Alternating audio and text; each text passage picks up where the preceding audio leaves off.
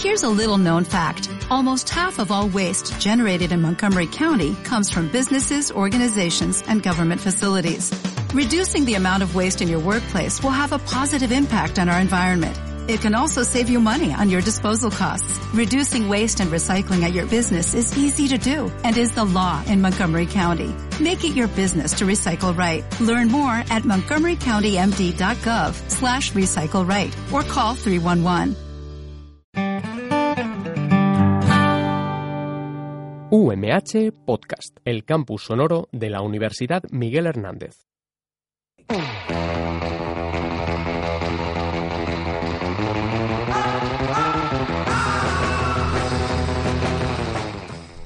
Buenos días, bienvenidos a nuestro sexto programa de Deporte, Ciencia y Magos nivel 21. Hoy tenemos un programa muy especial porque cuestiones de agendas y horarios la he liado parda y mi compañero Sarabia no sé dónde está. Estoy casi seguro de que va a aparecer en algún momento, pero podría no ocurrir así. Pero bueno, llegados a este punto y estando aquí ante la necesidad de tener el programa listo para nuestros oyentes, pues me lanzo yo. Solo recordaros que lo que pueda decirse en este programa no tiene nada que ver con nuestra opinión ni con lo que nosotros en realidad queremos decir. Es puro fantasía. Eso sí, hoy tenemos un programa muy especial, muy particular, porque otra vez, como nos gusta hacer cada dos programas, tenemos invitado. Tenemos invitado, o mejor dicho, en este caso, invitada a la que vamos a someter a nuestras entrevistas para ver qué tal sale del paso. Es decir, otro incauto, otra incauta, mejor dicho, que en este caso debo decir en su defensa que ha escuchado los programas y aún así está aquí, lo cual la hace una valiente indudablemente. Así que a falta de que Sarabia nos meta su puntilla en la introducción, lo cual me deja así un poco sosaina esta cosa, vamos a lanzarnos a las entrevistas. Vamos con entrevistas.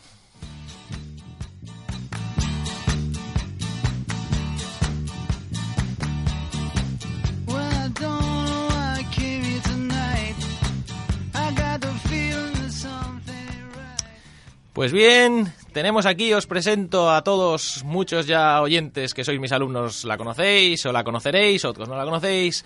Tenemos aquí con nosotros Alba Roldán, profesora del Departamento de Ciencias del Deporte. ¿Qué tal? ¿Cómo estás? Buenos días, Diego. Vaya, Alba Roldán, como a los alumnos que ya estén en tercero o más conocen. Es profesora en la asignatura de actividades físicas, ya no me acuerdo, actividad física y deporte adaptado, si no me equivoco. Efectivamente, Diego. Cuéntanos un poquito esa temática que es para nuestros oyentes que no sean de deporte o los que tenemos en primero y segundo y todavía no han llegado a tus garras. Bueno, a ver, te cuento un poquito. Nuestra asignatura, como dices, adaptada, va un poquito enfocada a todos los colectivos con discapacidad, pero sobre todo a aquellos que son elegibles para participar en deporte adaptado o deporte paralímpico. Es decir, aquellos eh, individuos que tienen una disciplina deportiva a su alcance. Más o menos, sí. Esto incluye a una inmensa mayoría, a la minoría, no tengo ni idea. Bueno, depende de si hablamos de grandes discapacidades o discapacidades límites. No tengo ni idea y la mayoría de mis oyentes tampoco. Así que ponme un número. ¿Qué porcentaje de personas con discapacidad pueden participar en una actividad deportiva? Esto sería pregunta de examen. Sí, sí, seguro, seguro. Eh, bueno, en una disciplina deportiva podría participar todo el mundo si somos capaces de adaptarlo. Pero cuando hablamos ya de deporte competición, deporte paralímpico, dejamos una gran mayoría fuera de ellos una gran mayoría se queda fuera. Se queda fuera porque no somos capaces de crearles una actividad deportiva, se queda fuera porque no habría manera de ninguna forma de que pudiesen competir, se queda fuera porque hay una variabilidad brutal entre ellos y no hay forma de que compitiesen en, llamémosle algo así como igualdad de condiciones, que tampoco lo tenemos muy claro. Pues sí, dices eh, muchas cosas que, que, que, explican la razón. La última que dices, por ejemplo, es lo que nosotros denominamos clasificación en deporte adaptado, que es lo que, digamos, eh, decide quién puede competir y quién no en función de un mínimo de discapacidad que debe tener en función de una eh, determinada modalidad deportiva. Eh, después tenemos otros colectivos que debido al tipo de discapacidad pues o no hay modalidades tan adaptadas a ellos o son modalidades que todavía no han entrado digamos en el programa paralímpico y que probablemente nunca entrarán especialmente porque cada vez tenemos un número de participantes tenemos un número de participantes muy grande y no, no podemos dar abasto a acoger a tantos deportistas precisamente por la variedad que tú dices que tenemos en este colectivo. Aún así, desde la ignorancia, eh, aunque no existiese disciplina paraolímpica, supongo que podría existir disciplina deportiva adaptada para individuos sin que participen en paraolímpico. Eso no se lleva mucho. Me refiero, por ejemplo, al en el deporte normal. Federados hay muchos deportes, olímpicos pues hay menos, porque no pueden estar todos, porque las Olimpiadas si no estarían durando meses en verano. Efectivamente. ¿Existe eh, el mismo mundillo dentro de...? Pasa exactamente en el deporte adaptado, deporte paralímpico, y efectivamente hay muchas disciplinas que, que, que no están en el programa paralímpico, por supuesto. El problema es que esas disciplinas pues no suelen tener mucha participación y es complicado pues gestionar competiciones, equipos y bueno, pues supongo que hay poca eh, gente en un lugar reducido y por lo tanto te habría que traer gente de mucha gente distante. Claro, y piensa que en ese sentido los colectivos que más se nos quedan, digamos, apartados son las grandes discapacidades. Yo ya me, me, me considero una apasionada de las grandes discapacidades. ¿Qué entendemos por grandes discapacidades? Gente con gran, eh, grandes afectaciones. Tetraplegia no solo tetraplegia, gente, por ejemplo, una ceguera total es una gran discapacidad. una parálisis cerebral, por ejemplo, que afecta... Si no me equivoco, sí que hay actividades deportivas bastantes para gente, por ejemplo, con ceguera, ¿no? Sí, pero no es un colectivo especialmente mayoritario dentro de los, de los deportes adaptados, deportes paralímpicos.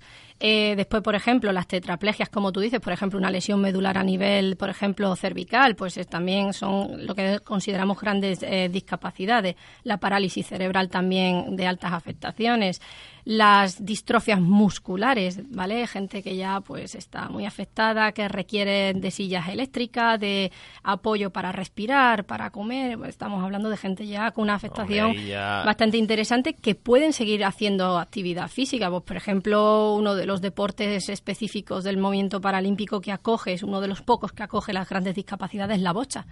Yo soy clasificadora internacional de bocha, entrenadora. Antes de continuar, ¿Qué es la bocha? Porque intuyo que muchos oyentes no deben saberlo y no golpees la mesa. Vale. pues mira, la bocha es un deporte muy parecido a la petanca. ¿De acuerdo? Es un juego que se juega con, dos uh, colores de, de pelotas, rojo y azul, y un jack, que es la bola blanca y que juegan gente pues con grandes discapacidades, gente que puede lanzar con la mano, gente que incluso no puede lanzar con la mano que lanza con el pie y tenemos otro grupo que no puede lanzar ni con manos ni con pie y utiliza lo que se denomina una canaleta. Deja rodar la bola por la canaleta utilizando un dedo o un puntero de boca, un puntero de cabeza, es decir, estamos hablando de gente muy muy afectada. Entonces, en los Juegos Paralímpicos tenemos la suerte de que por lo menos esta disciplina abre un poco la puerta a las grandes discapacidades, pero tenemos muy poquitas. ¿Por qué? Pues porque los Juegos Paralímpicos también están evolucionando a ser un deporte espectáculo. Y en el deporte espectáculo, pues la gran discapacidad tiene poca cabida. ¿Retransmiten en masa los deportes paralímpicos? Lo digo desde la ignorancia más absoluta. Es decir, ¿tienen una eh, cuota de, de SARE como para considerarse un deporte en masa, al estilo Olimpiadas? Eh, desde los Juegos de Londres 2012, la verdad es que se han empezado a, alcanzar muchos, muchos oyentes que antes nunca se habían planteado ver los Juegos Paralímpicos. La verdad es que los Juegos de Londres 2012 cambiaron mucho la perspectiva de, estos Juegos. Supongo que ahí, la pregunta sería, ¿cuántos equipos de deporte paralímpico tienen patrocinador privado? No lo sé. No lo sé. No eh, sabría eh, contestar. ¿Es generalmente normal ver a los deportistas paralímpicos con publicidad en las camisetas? Depende de qué países. Hay países como, por ejemplo, Canadá, sobre todo los países que más del Commonwealth, es decir, todo lo que son Australia, Inglaterra, son países que sí, sí trabajan mucho con los sponsors privados, pero hay otros muchos países que no, no, no alcanzan ese tipo de, de apoyo económico. Y además te digo una cosa, eh, Diego, los deportes paralímpicos, digamos los Juegos Paralímpicos, eh, abren oportunidad a gente con discapacidad para participar, pero el problema es que son juegos mucho más exclusivos, menos inclusivos que los Juegos Olímpicos por el tema del material. A ver, a ver, eso, los deportes paralímpicos son menos inclusivos que los deportes olímpicos. Que los Juegos Olímpicos. Que los Juegos Olímpicos por el material. Ah, bueno, te refiero, supongo que te refieres a los costes de prótesis especializadas, etcétera. Estamos, yo creo, todos pensando en este corredor australiano que no me sale ahora el nombre. bueno, que tuvo al final un problema de. Sudafricano. O sudafricano, este, que correría, que corría los 100 metros lisos con aquellos, aquellos pies. Los blazers con las dos prótesis. Con esas dos prótesis Claro, es, es exclusivo porque la gente intuyo no puede pagarse eso para entrenar, por lo tanto no puede estar preparada para competir. Efectivamente, de hecho te voy a poner un ejemplo. ¿Cuántos, digamos, africanos corren las finales de 100 y 200 metros? ¿Y cuántos en los Olímpicos? ¿Y cuántos corren en los Paralímpicos?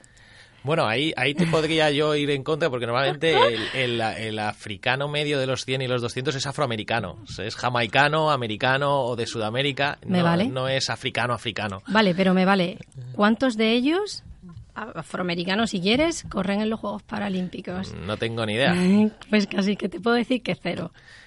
Que Mm. cero. Pues porque tú en los Juegos Olímpicos corres con tus piernas, que ya te- naces con ellas, pero cuando, por ejemplo, tienes una doble amputación y necesitas un par de blazers, pues estamos hablando de 10.000 euros por blazer. Entonces, 10.000 euros por pierna. una muy buena blazer. Sí, las de competición. Las de competición, alta competición. Estamos hablando de un dineral que no te puedes permitir en muchos países cuando no tienes ni para comer, ¿no? No, Entonces, bueno, en muchos, en muchos y en casi todos. eh, sí, efectivamente. Por eso te digo que son al fin y al cabo los Juegos Paralímpicos al final, aunque nos duela mucho, son muy exclusivos en ese aspecto. Bueno, te voy a meter en un brete, me parece una entrevista súper interesante. Tenemos muchos alumnos de primero y segundo, eh, entonces yo te diría que en dos minutos les convencieses de que tuviesen ganas de ir a tu asignatura. O a tu laboratorio a hacer prácticas o algo así, en, en un minuto, ¿eh? No más. Eh, a ver, Diego, me pones difícil, ¿eh? Tú- me pones no, difícil siempre hay algo siempre hay algo en lo que hacemos o damos que decimos esto es tan interesante que si la gente lo supiese vendría más a clase o esto es tan interesante que si la gente lo supiese me pediría prácticas a, a ver, Diego, yo por un lado veo mucho en nuestros alumnos que la discapacidad nos gusta. Vamos a empezar por un lado que ese tema No, es, normal complicado, que, ¿eh? Es normal que un alumno llega a ciencias del deporte pensando en el deporte tradicional y entonces... No, y en el deporte competitivo, pero yo muchas veces lo digo, te quieres dedicar al alto rendimiento, también tienes los juegos eh, los juegos paralímpicos, si quieres alto rendimiento tienes el alto rendimiento, lo que pasa es que cuesta mucho afrontar la discapacidad cuando nunca la has tratado y a nuestros estudiantes pues ese aspecto le cuesta mucho. Pero no obstante, yo siempre les digo que la discapacidad es una oportunidad laboral que está ahí, que, que- que les puede abrir muchísimas puertas y que, y que al fin y al cabo también es un derecho social que tiene la gente con discapacidad de poder participar en actividad física y deporte. Por lo tanto, yo creo que es un valor añadido el venir a la asignatura, el aprender, el disfrutarla y por lo menos si no te quieres después dedicar o no te gusta, por lo menos que si en el día de mañana en tu ámbito laboral te topas con una persona con discapacidad, digamos en un cole y te llega un chico con cualquier tipo de discapacidad en un gimnasio, que por lo menos le des la oportunidad. Es lo único que le pido a los alumnos el primer día de clase. Creo que no has convencido a nadie, pero Vale. no pasa nada. Vamos a continuar con las secciones. Te voy a pedir que te quedes porque es que además eh, he diseñado un poco la siguiente sección también pensando en ti. Vale, Así que vale. vamos con la sección ciencia. Vamos a hablar un poquito de ciencia. It was a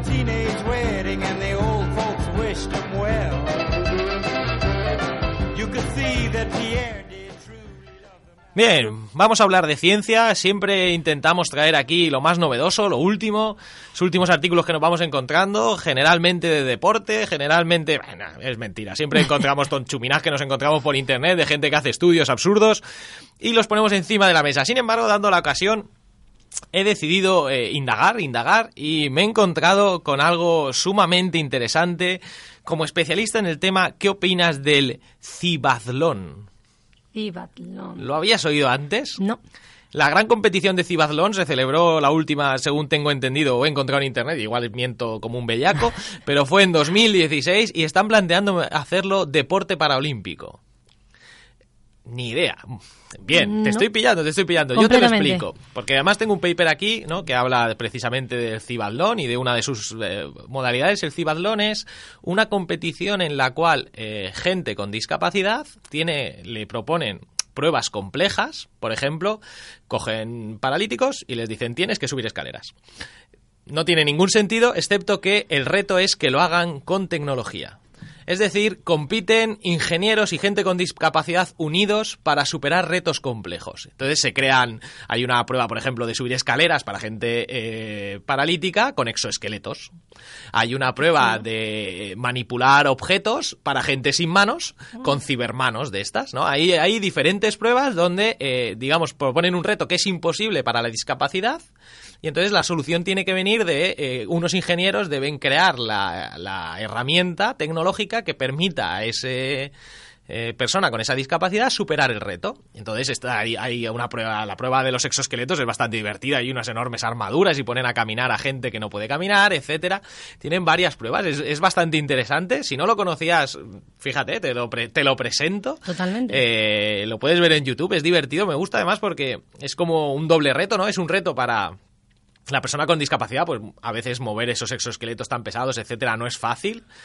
Y es un reto para los ingenieros, super- conseguir crear la tecnología que permita superar un reto que para ellos es- hay también unos retos sobre sillas de ruedas, entonces crean sillas de ruedas todoterrenos de estas así un poco fantásticas, capaces de hacer de todo, etcétera. Y yo, yo me he ido a la ciencia. ¿Qué hace la ciencia en el cibatlón? Y me he encontrado un artículo sobre eh, la carrera del... Esto ti- tiene su tela porque no conozco los términos, del Brain Computer Interference dentro del cibatlón. Esto es lo siguiente. Es una carrera donde sujetos con tetraplegia, Vale. es decir, no pueden ni correr ni nada, son sentados enfrente de una gran pantalla, se les conecta electrodos en, el, en la cabeza y con la mente tienen que hacer que un avatar supere una carrera de obstáculos. El avatar va corriendo por allí, van apareciendo obstáculos y ellos tienen que conseguir enviar la señal cerebral adecuada para que el avatar haga una... eh, Son opciones limitadas, ahí creo que tres o cuatro opciones, ¿no? Una opción es arrastrarse por el suelo, correr, saltar.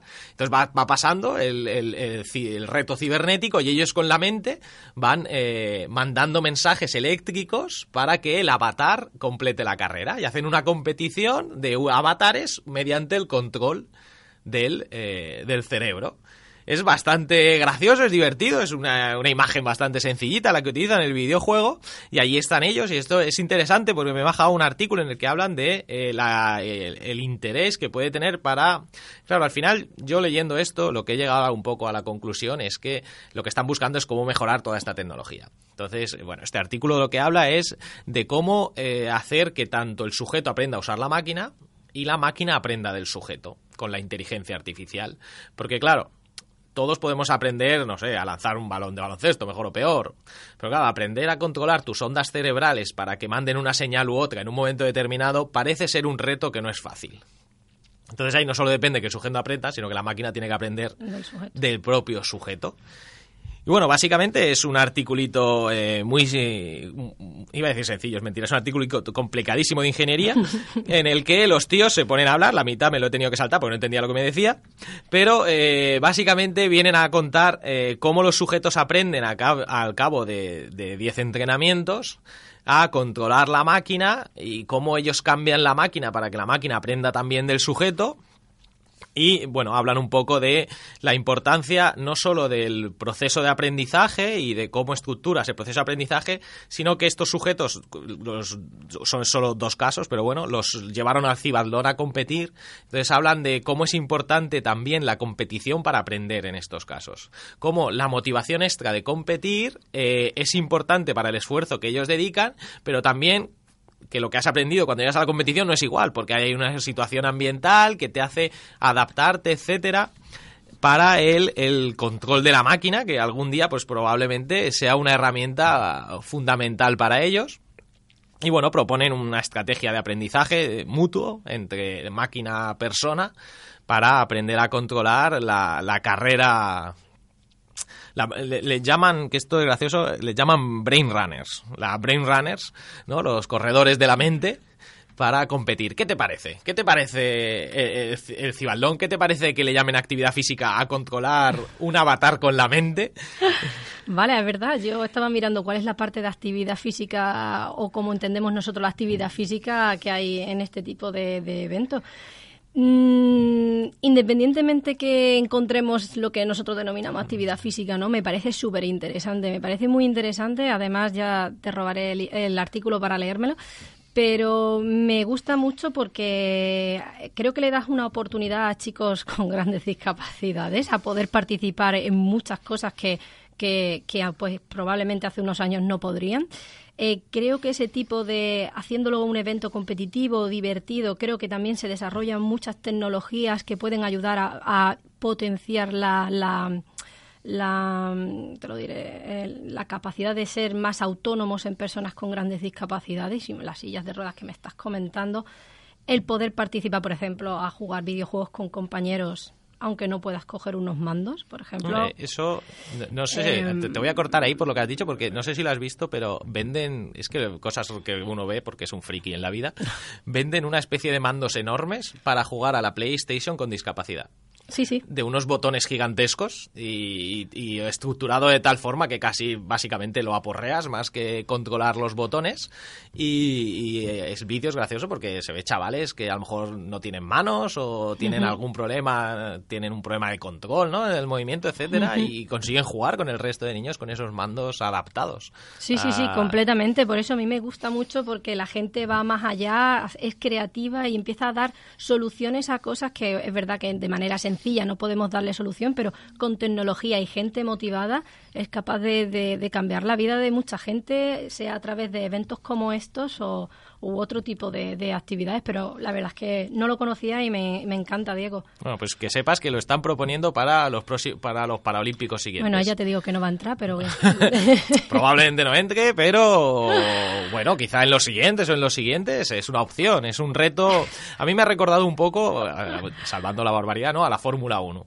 La Sí. Fórmula 1, y te fijas, no depende solo del piloto, porque tú puedes ser muy buen piloto, con Fernando Alonso, te toca onda y estás finiquitado, sino que es una mezcla entre piloto e ingeniero, ¿no? Es máquina, una, sí. es una competición que mezcla eh, el deportista, por un lado, y con el, el- el ingeniero o el equipo de ingeniería que hay detrás. Detrás. Y es una competición que puede ser bonita también. A mí, por ejemplo, una cosa de la Fórmula 1 casi me gusta más cómo cada año intentan mejorar los coches que no que un piloto en un momento dado haga mejor una curva, etcétera, que muchas veces parece que vaya, vaya, vaya, vaya, vaya, vaya. Es que no os lo Ya podéis todos. imaginar, no os lo podéis imaginar, porque acaba de entrar Sarabia cual la estrella de cine Muy en el programa. ¿cómo estamos? Para que luego digan que no, que no vamos al máximo. No sé ni siquiera si tiene encendido el micro. Probablemente no.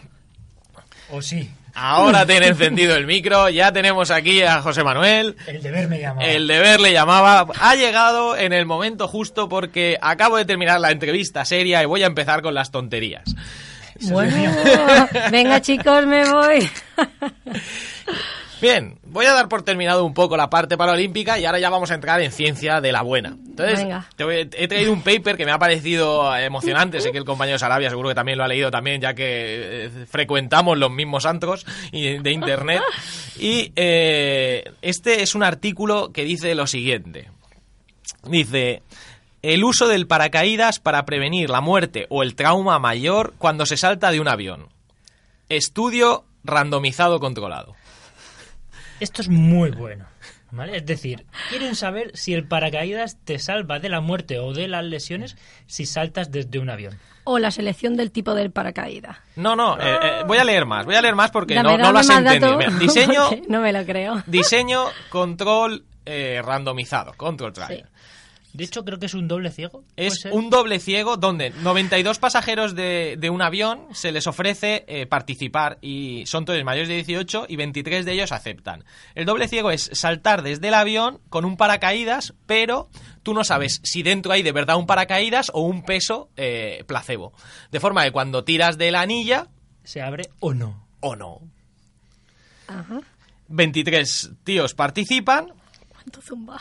Y eh, dice que básicamente los resultados eh, respecto a eh, el impacto cuando tocas la tierra inmediatamente después, pues eh, no son significativos en cuanto a salvar vidas o no. Es decir, da igual. Da igual si era placebo o no. O no. Claro, esto ya te rompe los esquemas. Yo estoy viendo la cara, los oyentes no. Los oyentes no ven la cara, de hecho, Los párpados se le acaban de dar la vuelta, ¿vale? de hecho vamos a tener que ver las caras porque voy a intentar subir algo al Instagram al terminar el programa. Sarabia no sale, pero no pasa nada. Tampoco es tan importante, total, se ha tirado fuera del programa todo el rato. Eh. O sea que no pasa nada.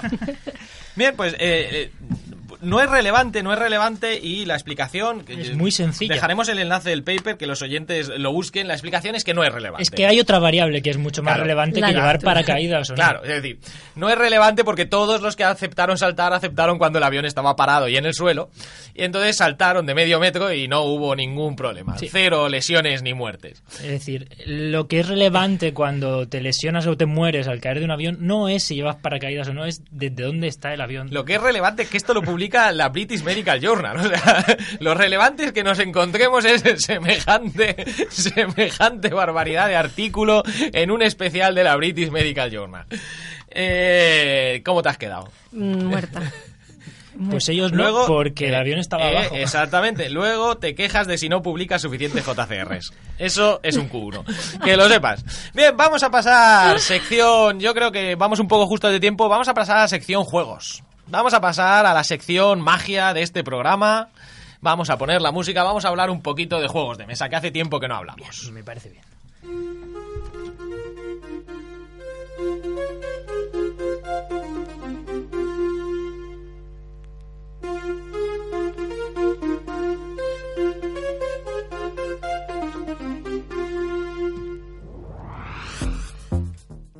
Primero es preguntarle al oyente qué siente cuando escucha esta canción. Ah, Me encanta.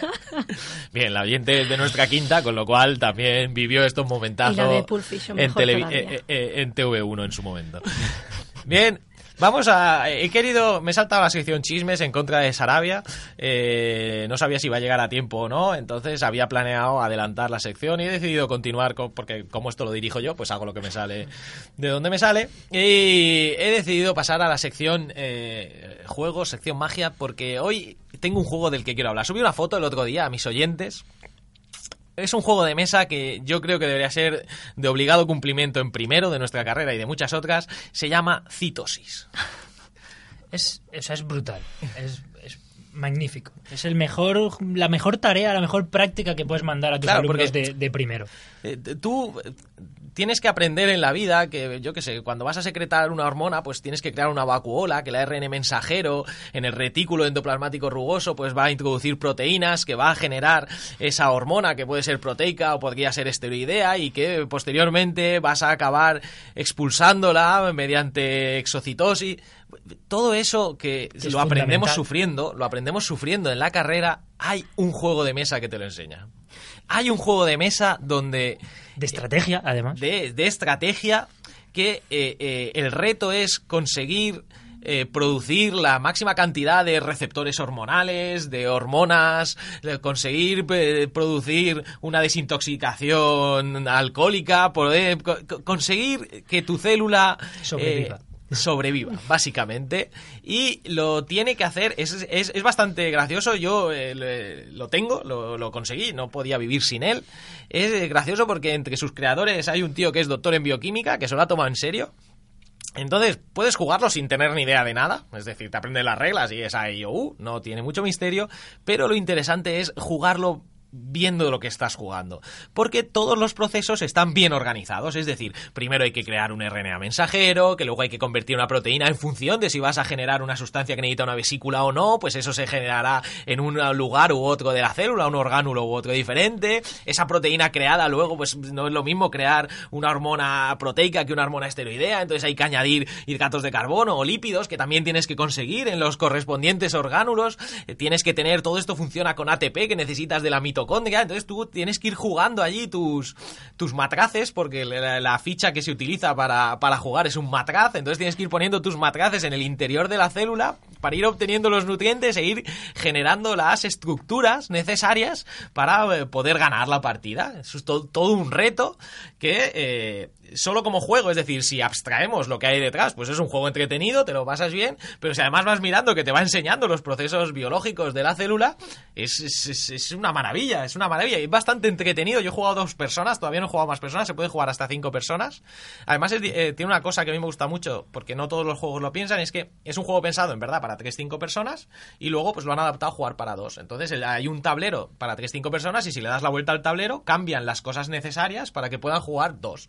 Cual está muy bien porque es un juego que puedes jugar con, tu novia en casa. Yo lo he jugado con mi novia en casa ahí tranquilamente, los dos solos, y vienen más amigos, pues le das la vuelta al tablero y puedes jugar hasta cinco personas el juego. Y e- es bastante, es bastante emocionante, es bastante atractivo, es bastante entretenido. Y, y luego lo que digo, vas leyendo ahí y luego tiene unas ampliaciones que no sé muy bien cómo se juegan sobre posibilidades epigenéticas, etcétera, eh, bastante curiosas que todavía tengo que aprenderme. Eh, nuestra invitada me está poniendo cara de eres más raro que un perro verde, pero Fíjate, ¿juegas juegos de mesa, Alba? Sí, algunos sí. Cuando te obligan. Mm, no sé. Vale, básicamente. Le Cuando me gusta el obliga a Dixit. Sarabia.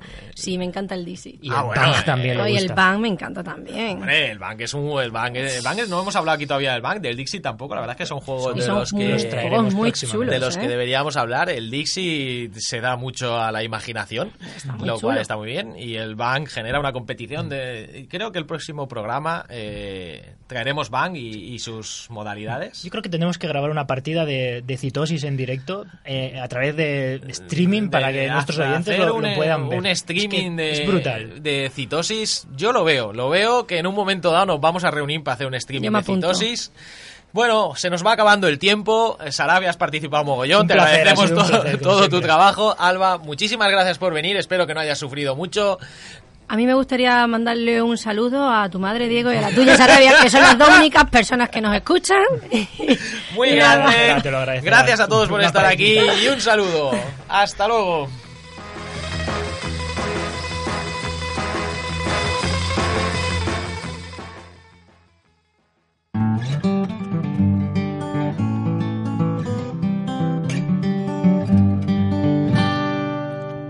UMH Podcast, el campus sonoro de la Universidad Miguel Hernández. ¿No se merece tu familia lo mejor? Entonces, ¿por qué no los mejores huevos? Ahora, Egglands Best están disponibles en deliciosas opciones. Huevos clásicos, de gallina libre de jaula y orgánicos de Egglands, que ofrecen un sabor más delicioso y fresco de granja que le encantará a tu familia. En comparación con los huevos ordinarios, Egglands Best contiene la mejor nutrición como 6 veces más vitamina D, 10 veces más vitamina E y el doble de omega 3 y B12. Solo Egglands Best. Mejor mejor nutrición, mejores huevos. Visita egglandsbest.com para más información.